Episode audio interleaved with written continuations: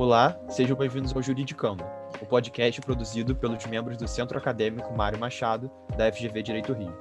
Eu sou João Vitor Santos. E eu sou Andressa Mota. E nesse episódio, nós vamos falar sobre mulheres no judiciário.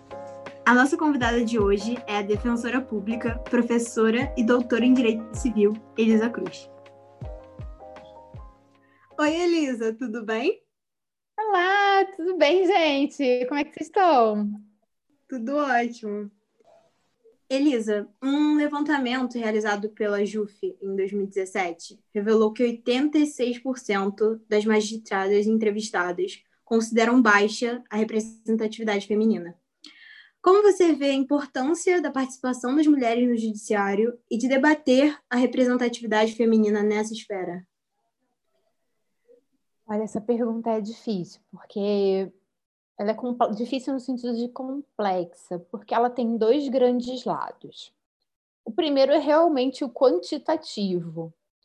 E, na verdade, se a gente olhar os últimos concursos, da, e aí se a gente principalmente olhar o da magistratura, a gente também tem dados do Ministério Público e a gente, infelizmente, não tem dados da Defensoria, que é a carreira que eu, a qual eu pertenço, e eu vou dizer que eu já tentei também conseguir dados da advocacia e pelo menos eu não consegui. Então, em relação à advocacia, eu não vou dizer que não existem, porque pode ter sido uma falha de pesquisa minha.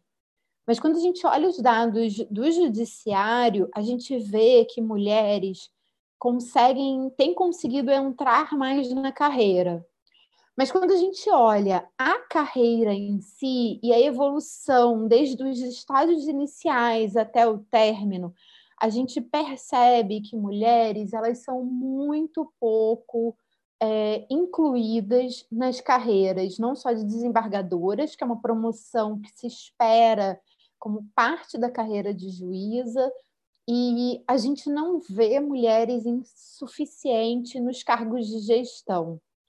Então, a gente não pode, aí a minha pergunta é, é, a resposta é complexa porque são dois lados, porque a gente não pode pensar só em quantitativo, porque o ingresso realmente tem aumentado nos últimos anos em termos quantitativos. Mas a gente precisa olhar é, não só o quantitativo, como a evolução na carreira e, acima de tudo, a gente precisa olhar é, na verdade, mais duas outras coisas. A gente também precisa olhar o quanto essas mulheres ocupam espaços de liderança e poder dentro das estruturas das instituições e também é, o quanto das teorias feministas e o quanto da influência feminina no processo de decisão e no processo de administração isso entra. Porque às vezes não basta ser mulher, mas se a gente tem mulher que reproduz e persiste é, dentro da moldura machista e patriarcal, isso não colabora para a emancipação da mulher. Então, não é só um quantitativo. Isso aumentou, isso melhorou, mas a gente vai ter que superar e olhar também os movimentos é, e as pautas que surgem ali dentro para a gente conseguir ter uma noção de se a mulher e a mulher, e aí eu estou dizendo mulher, mas eu gostaria de dizer assim, como os outros gêneros, além do masculino, eles estão se inserindo dentro das instituições públicas e o quanto de força eles estão sendo colocados ali. Até vou fazer essa meia culpa. É reducionismo falar em mulher e homem. Na verdade, hoje a gente já tem que realmente se expandir para incluir os outros gêneros. Então, eu gosto das teorias feministas por isso, porque elas lembram que não é só sobre esse binário homem e mulher, é sobre o quanto as instituições públicas permitem o acesso de outros gêneros e de outras ideias que não sejam aquelas tradicionais. Elisa, é, você poderia contar para a gente um pouco dos desafios de ser uma defensora pública e principalmente uma defensora mulher dentro desse sistema patriarcal e como que você percebe os impactos da desigualdade de gênero na Defensoria Pública do Rio de Janeiro? Ai, gente, vocês fizeram perguntas fáceis para mim hoje. Assim, por até se vocês me perguntar, tivessem feito essa pergunta para mim há quatro meses atrás, eu teria uma outra resposta. E essa pergunta já apareceu para mim em uma outra ocasião. Eu dei uma resposta e depois eu saí pensando sobre ela. E é nesse sentido que eu falo que há quatro meses atrás eu teria outra resposta.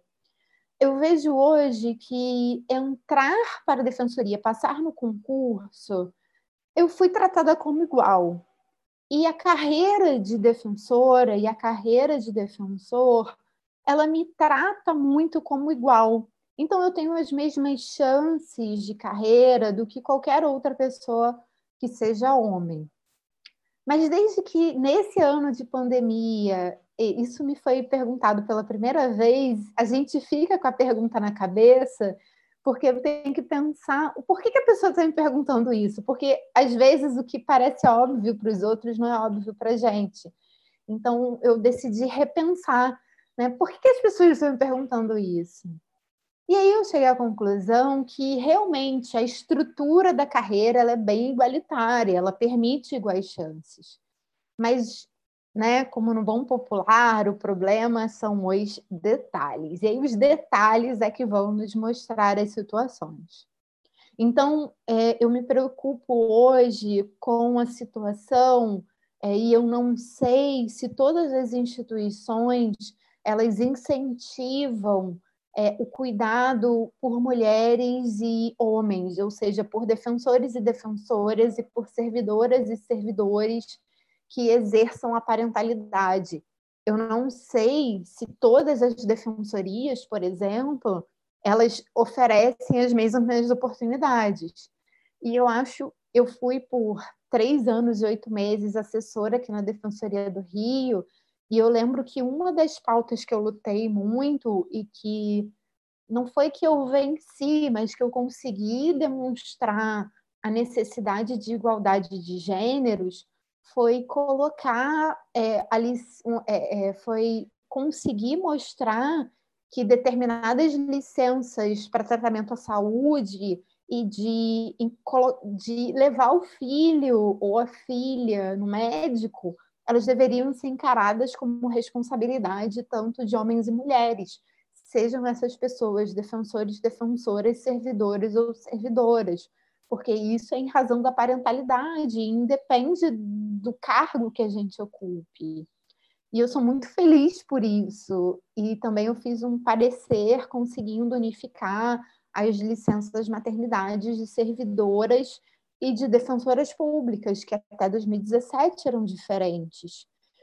Então, é, como defensora, de fato, a minha, a minha estrutura, a minha possibilidade de promoção na carreira é igual a de um homem.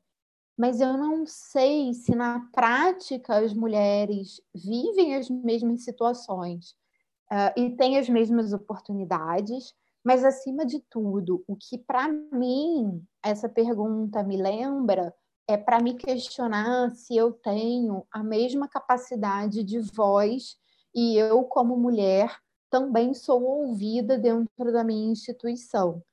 Porque a discriminação feminina, ela tem vários níveis, né? O corpo feminino, o ser mulher já é um nível de discriminação, mas a fala da mulher também muitas vezes ela é desconsiderada. E algo que eu tenho tentado pensar, e eu não vou conseguir dar uma resposta agora, é se eu, como mulher, tenho a mesma capacidade de opinião, e a gente vai dizer a mesma capacidade de escuta, do que um homem. E eu realmente não sei. Eu tenho a tendência a dizer que não, mas por experiências que são muito pessoais, em níveis político-administrativos na defensoria então, isso me faz pensar. Eu não sei se uma mulher reclamar que está assoberbada de trabalho tem o mesmo sentido e o mesmo significado de que um homem reclamando na mesma situação. Então, são tantos os níveis e são tantas as questões que o gênero vai interferir que hoje eu prefiro, eu, eu realmente prefiro entender que, em geral, as mulheres são tratadas de forma diferente mas eu não consigo dizer o quanto eu ser mulher prejudica na defensoria. Agora, se eu puder dizer uma coisa, dentro da minha instituição eu tenho muitas dúvidas, tá? Nesse momento, eu acho que eu tenho muita igualdade, apesar das minhas dúvidas. Agora, quando a gente tem a relação fora da instituição, então, como defensora diante do judiciário, como defensora diante do Ministério Público, como defensora me relacionando com a advocacia, ou seja, nessas relações entre os órgãos do sistema de justiça, quando eu olho para isso, a questão de gênero se torna muito importante. Ela se torna muito mais evidente, muito mais clara. Eu já fui muito discriminada por ser mulher, eu já enfrentei situações de julgamento, não importa da onde, acho que não vem ao caso aqui, mas eu já fui discriminada por ser mulher, eu já fui, eu já fui desmerecida por ser uma mulher nova na carreira, eu já fui considerada inferior, eu já tive alguns homens passando, literalmente batendo no meu ombro, dizendo que um dia eu aprenderia a ser melhor. E isso tem uma conotação de desmerecimento de gênero muito intensa. E isso porque eu tive a felicidade, na felicidade, né? Eu tive a tranquilidade de não ser vítima de assédio, mas em vários lugares, não vou dizer só pelo Rio, porque eu conheço bastante gente de fora do Rio de Janeiro, mas eu já tive relatos de amigas conhecidas que já passaram por situações de assédio por outros profissionais jurídicos.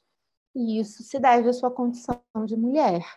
Então, mesmo nessa, nessa, nesse meu lugarzinho de autoridade, porque eu entendo que ser defensora me dá essa, esse lugar de, de autoridade e me dá um lugar diferente, é, ser mulher é sempre um desafio, porque a gente nunca sabe qual é a experiência de desmerecimento que a gente vai passar. E o sistema de justiça ainda é um sistema muito preconceituoso. E a nossa luta é, sim, e ela continua sendo, para quebrar esses estigmas, para quebrar essas situações que muita gente entende como normal, mas em que elas não são normais. Nenhuma mulher tem que viver assédio, nenhuma mulher tem que viver violência, uh, nenhuma mulher tem que ser desmerecida, nem por ser mulher e nem por ser nova se ela está ali exercendo a profissão, é porque ela tem um lugar na carreira e ela se formou para isso. E ela tem que ser reconhecida e respeitada em razão desse lugar que ela está ali ocupando. Não importa a idade, não importa o conhecimento, não importa a trajetória. Toda mulher tem que ser respeitada. Ponto final. É, Elis, atualmente a gente só teve duas mulheres na história do Supremo Tribunal Federal, sendo a primeira mulher indicada somente em 2000, a ministra Ellen Grace, que exerceu a presidência de 2006 até 2008.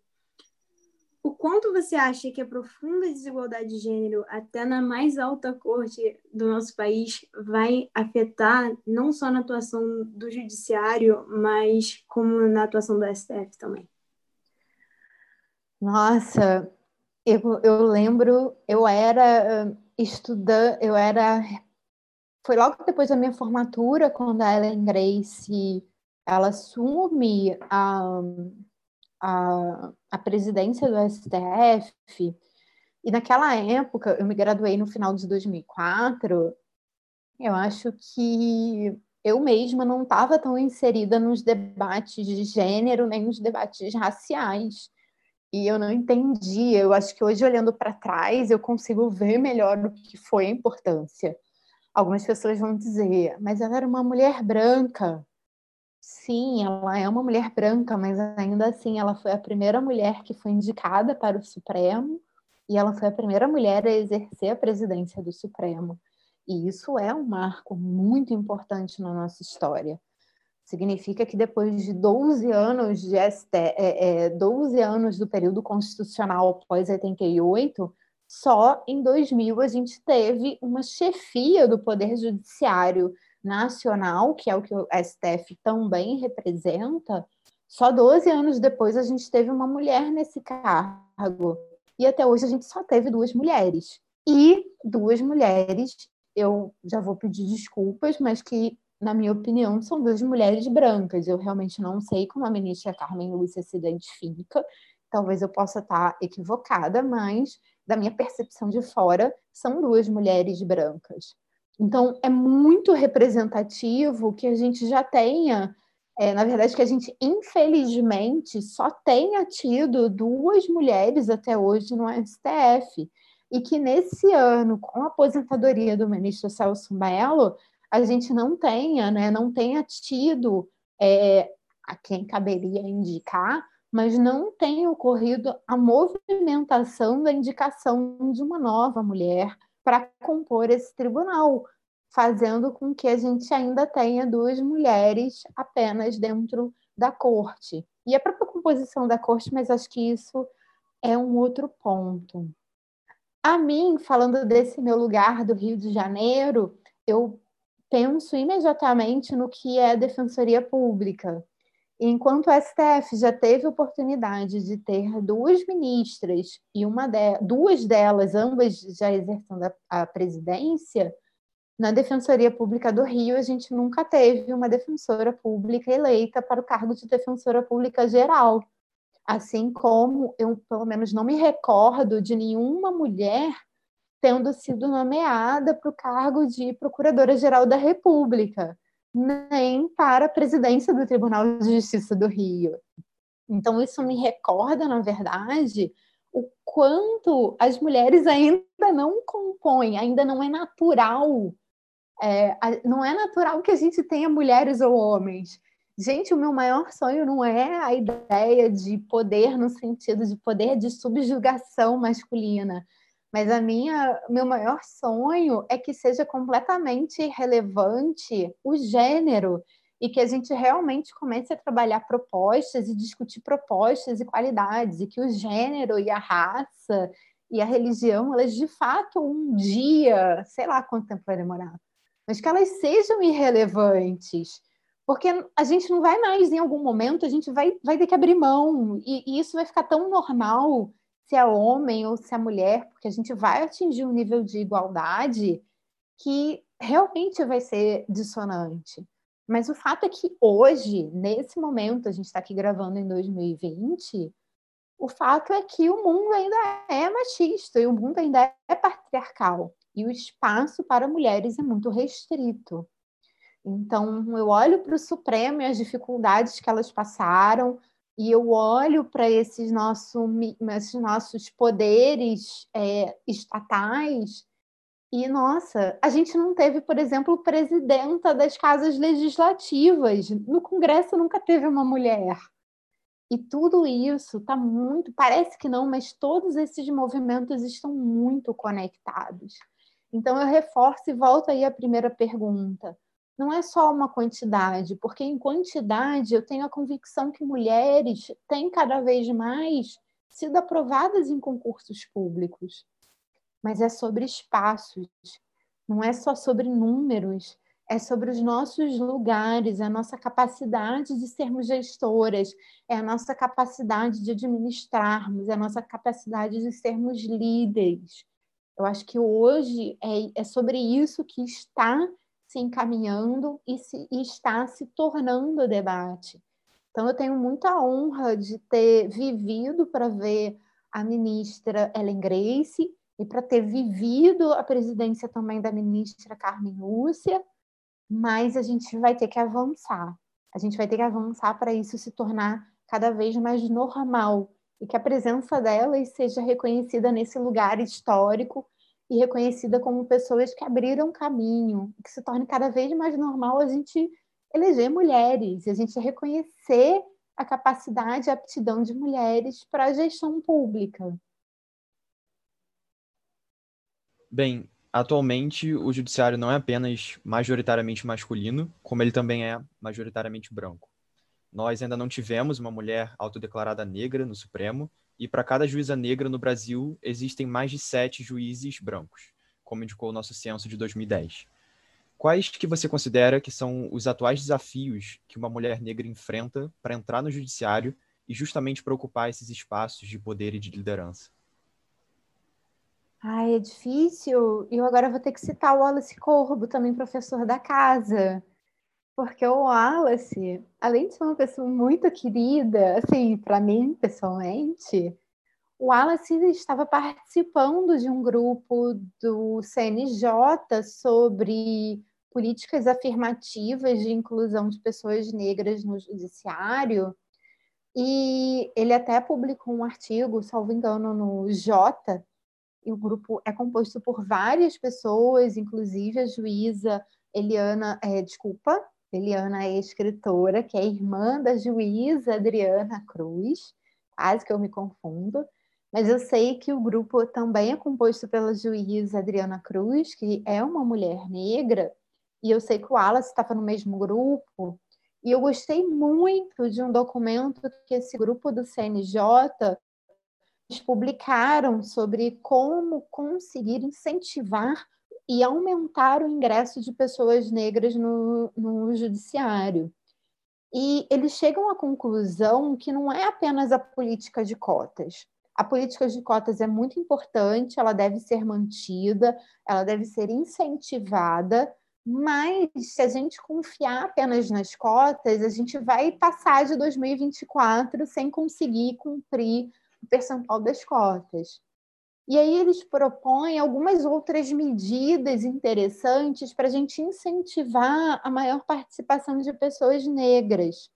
E isso envolve desde a, o momento da inscrição no concurso, com um olhar diferenciado para o custo, né? para quanto custa se inscrever, o quanto custa você se movimentar, às vezes não parece, mas gente, quem mora no interior do estado nem sempre tem condição de ir para a capital fazer prova.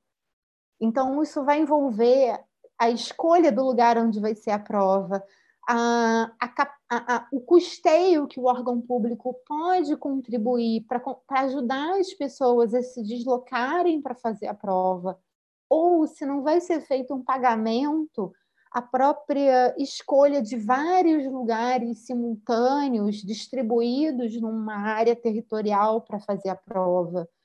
Uh, há quem sustente, eu queria ver um pouco mais de pesquisa sobre isso, há quem sustente que a primeira fase composta de provas objetivas é mais interessante porque permite uh, um maior acesso à prova, já que uma prova discursiva ela é intimidadora. Uh, o Instituto Rio Branco, que é um instituto de, que faz a seleção de diplomatas, eles têm um curso, eles têm um programa de política afirmativa em que eles custeiam bolsas de estudo para incentivar que pessoas negras ou em situação de vulnerabilidade econômica eles possam se dedicar apenas aos estudos para aprovação. Essa também é uma medida que pode ser pensada né, em paralelo às cotas. Ou seja, a gente tem que pensar em muitos e muitos incentivos que vão além do formalismo das cotas. E que isso acaba se conectando com a própria ideia do que é a reparação para o passado escravagista do Brasil. A gente tem as pessoas costumam pensar que a reparação pela escravidão ou é pagar dinheiro ou é fazer cotas. Mas, na verdade, a reparação pela escravidão no Brasil e pelo que aconteceu com a população negra nesse país, ela vem, na verdade, do reconhecimento de que as pessoas negras ajudaram a formar esse país e que elas deram a sua contribuição. Então, a gente tem que pensar em formas de conseguir torná-las pessoas, de incluí-las, de dar acesso aos direitos ao contrário do que foi feito por séculos na nossa história. E para isso, nem sempre a gente precisa de dinheiro, a gente não precisa pagar uma pessoa. Às vezes, a gente precisa simplesmente ter políticas públicas que se preocupem em entender que as pessoas negras foram discriminadas depreciativamente, eu quero dizer discriminadas no sentido negativo, e novamente aqui eu vou usar o Wallace, gente, façam aula com Alice. E, portanto, que a gente vai ter que, vai ter que pensar em políticas, há quem diga aí discriminações positivas, mas eu gosto de pensar em políticas públicas que assegurem aquilo que a gente sempre chamou de, no direito de igualdade material, que é dar a cada um aquilo que está de acordo com a sua igualdade, de acordo com a sua desigualdade. Então, tratar desiguais é uma parte do processo. Então, a gente tem que pensar nessas soluções que não são só o dinheiro, né? o clássico aí da responsabilidade civil. A gente pensa que ah, tem um ilícito, você paga mas nem sempre pagar resolve. E muitas vezes, principalmente em questões sociais históricas, a gente vai ter que ter outras alternativas e que elas têm, elas demoram para ter soluções é um pouquinho mais no tempo, mas a gente vai ter que pensar em outras soluções que não é só pagar em dinheiro e que elas é que vão, na verdade, promover o sentido de igualdade. Então, tem várias coisas aí. Eu recomendo muito esse trabalho que o Wallace participou pelo grupo do CNJ e que tem uma série de itens sobre inclusão e aumento de participação de pessoas negras no judiciário.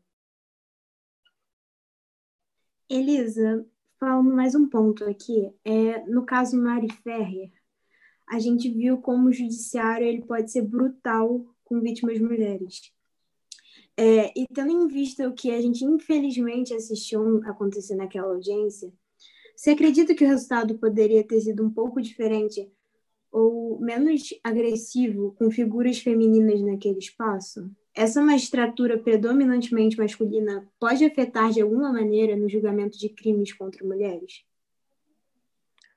Então, aí nessa pergunta eu vou voltar para algo que eu falei sobre representatividade, que não é só número para mim, com certeza, maior quantidade de mulheres no judiciário, e eu vou, né, principalmente mulheres negras, com certeza contribui.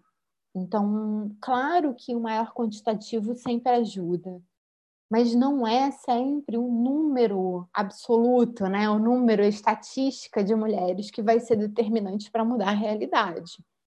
Nesse caso, e principalmente o que a gente viu com a Mariana Ferri, eu vou dizer para vocês, eu não consegui assistir aquele vídeo, eu tive que parar porque ele, ele me foi muito agressivo, eu não tive estrutura para prosseguir nele. Um, ali é uma, é uma combinação não só de um judiciário machista, porque é composto de homens, mas ele também é machista porque ele é profundamente inserido, ali é a tradução do machismo do sistema de justiça.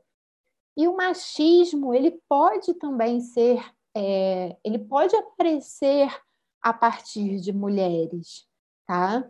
Tem alguns poucos estudos, não do direito, mas da antropologia e da sociologia, tanto da antropologia do direito da sociologia do direito ou não, que vão ali tentar estudar as sentenças que juízas mulheres dão para mulheres que, é, que são consideradas praticantes de crime ou para adolescentes condenadas por atos infracionais.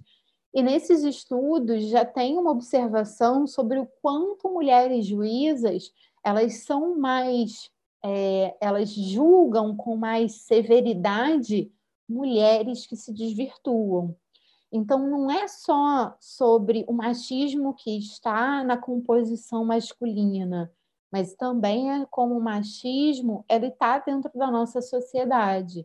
E qualquer variação dessa moral feminina, desse padrão feminino que todo mundo espera que a mulher seja, ela tem que, hoje em dia, né, Andressa, não sei você, né, mas na minha geração a gente tinha que ser, a gente tem que se formar na faculdade.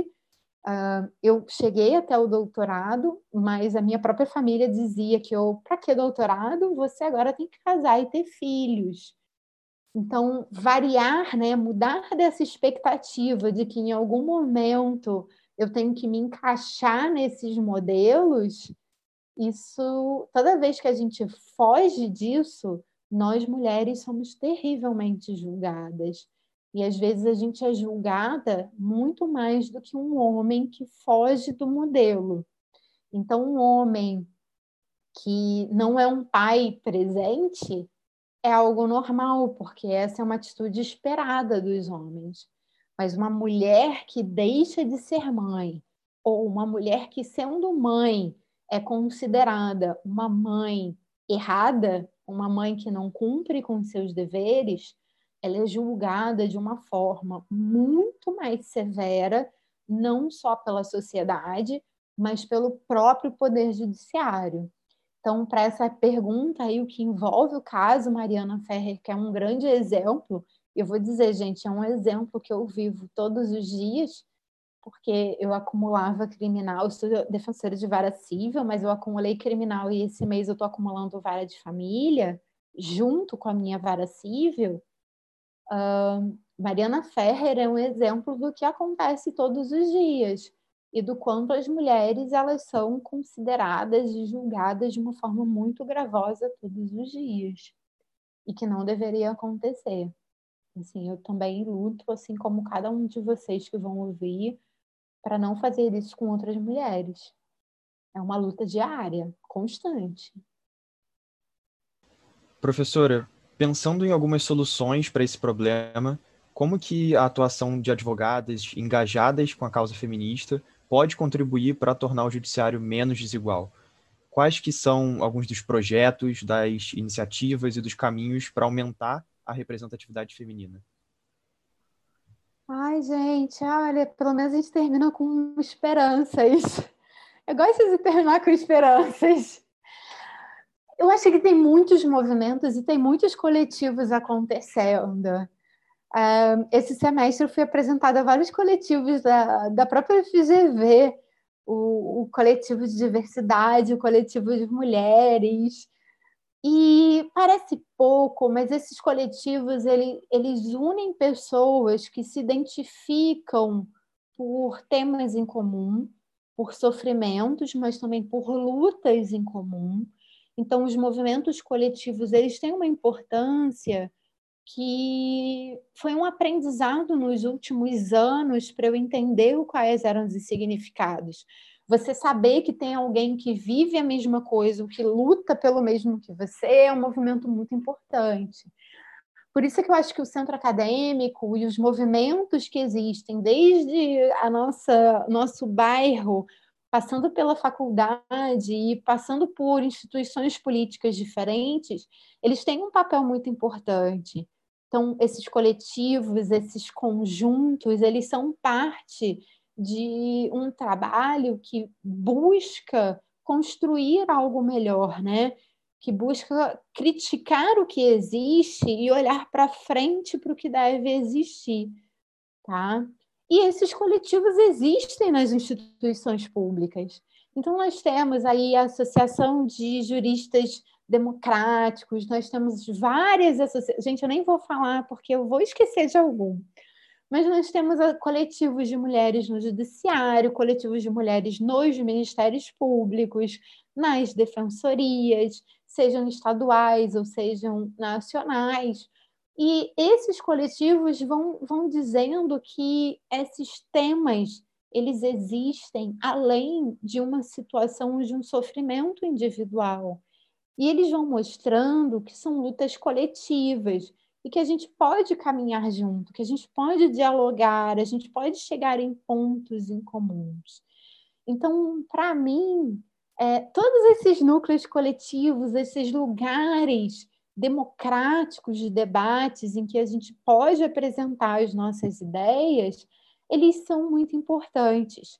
E Aí, falando especificamente dos coletivos, né, no sentido amplo, femininos, eles servem para isso. Eles servem como um lugar em que as mulheres que têm, que, que estão numa situação parecida, elas possam se unir e, acima de tudo, elas possam compartilhar o que elas vivem, elas possam dividir as experiências do que elas vivem mas também elas possam colocar a sua voz com menos risco de serem punidas. Né? Porque quando a gente está. Quando somos só nós, como por exemplo, se fosse só eu, Elisa, sozinha falando, isso é de uma solidão enorme.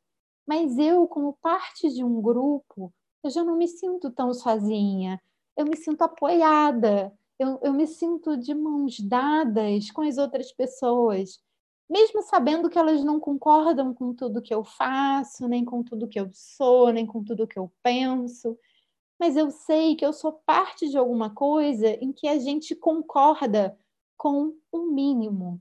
E nesse mínimo, que é tão importante para a gente, a gente vai avançando.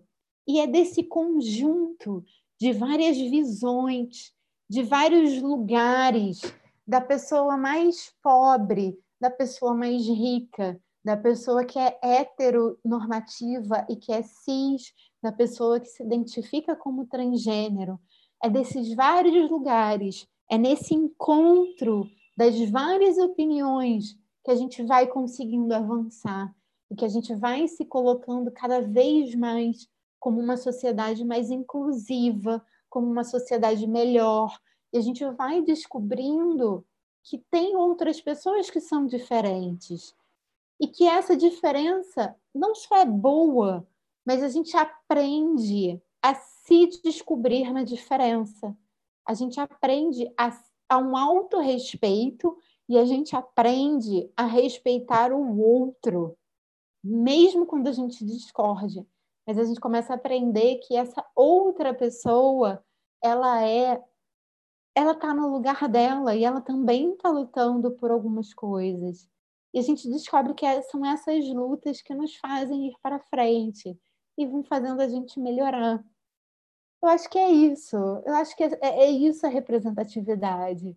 Então, sobre mais mulheres é importante, sobre mais ideias feministas é importante. Um, e é assim que a gente vai avançando queria muito dizer que às vezes a gente tem um, um sentimento meio meio pessimista, né? Parece que a gente não sai no lugar, mas gente, a gente saiu do lugar, sabe? Há pouco tempo atrás a gente nem falava sobre essas situações.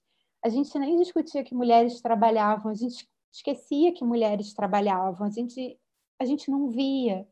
E hoje a gente começa a falar sobre isso, a gente começa a ver. Então, apesar de talvez a gente achar que os resultados não sejam que nós gostaríamos, tivemos avanços. Tivemos sim. E avanços, eles são feitos por décadas, por eras. E a gente vai avançando aos pouquinhos. E a gente vai se descobrindo. Com a vantagem de que nesse tempo tudo é mais rápido.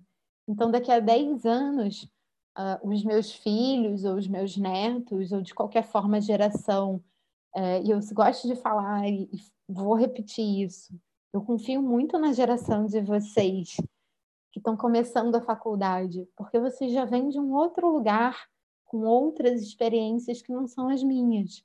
E vocês já vêm com avanços que a geração, da, que o pessoal da minha idade não foi capaz de fazer. Então, sim, tem mudanças. E eu, eu, eu não sei, talvez seja porque eu dou aula para vocês, eu fico pensando assim: tem tantas coisas melhores que é muito animador. É muito legal isso. É muito legal, vocês não têm ideia.